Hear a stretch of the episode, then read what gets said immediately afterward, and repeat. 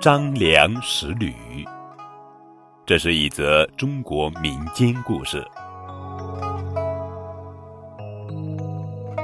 张良原是贵族后裔，他的祖父和父亲都曾担任过韩王的相国，但是后来秦始皇灭掉了韩国，张良也家破人亡。一天清晨。张良看到一位白发长胡子的老头坐在桥头，当他从老头身边经过时，却见对方故意把鞋掉到了桥下，还让张良把鞋给他捡起来。张良一听，心中有些生气，但见对方年老体衰，就走到桥下捡起了老头的鞋子。当张良捧着鞋递给老头时，老头又让他把鞋给他穿上。虽然觉得老头很过分，张良还是恭敬地帮老人穿好了鞋。随后，那老头才大摇大摆地走了。走出了五百步远后，老头忽然转过身，对着张良赞许道：“你小子倒是可以教导一番啊！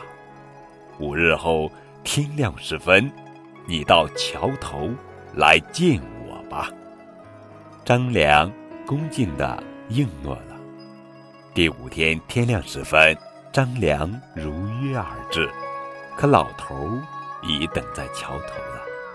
他见张良来了，斥责道：“小子，你怎么还让我等你？”张良连忙向老头低头认错。那老头便说：“去吧，五天之后再来见我。”说罢，掉头走开了，只留下张良一个人呆呆地站在桥头。又过了五天，鸡刚叫，张良就赶到桥头。张良就赶到桥头，老头已经站在桥上。老头见到张良又来迟了，呵斥道：“去吧。”五天后再与我相会。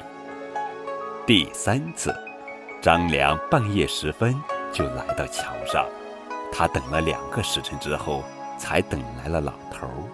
这次，老头很高兴，从怀里取出一部帛书送给他。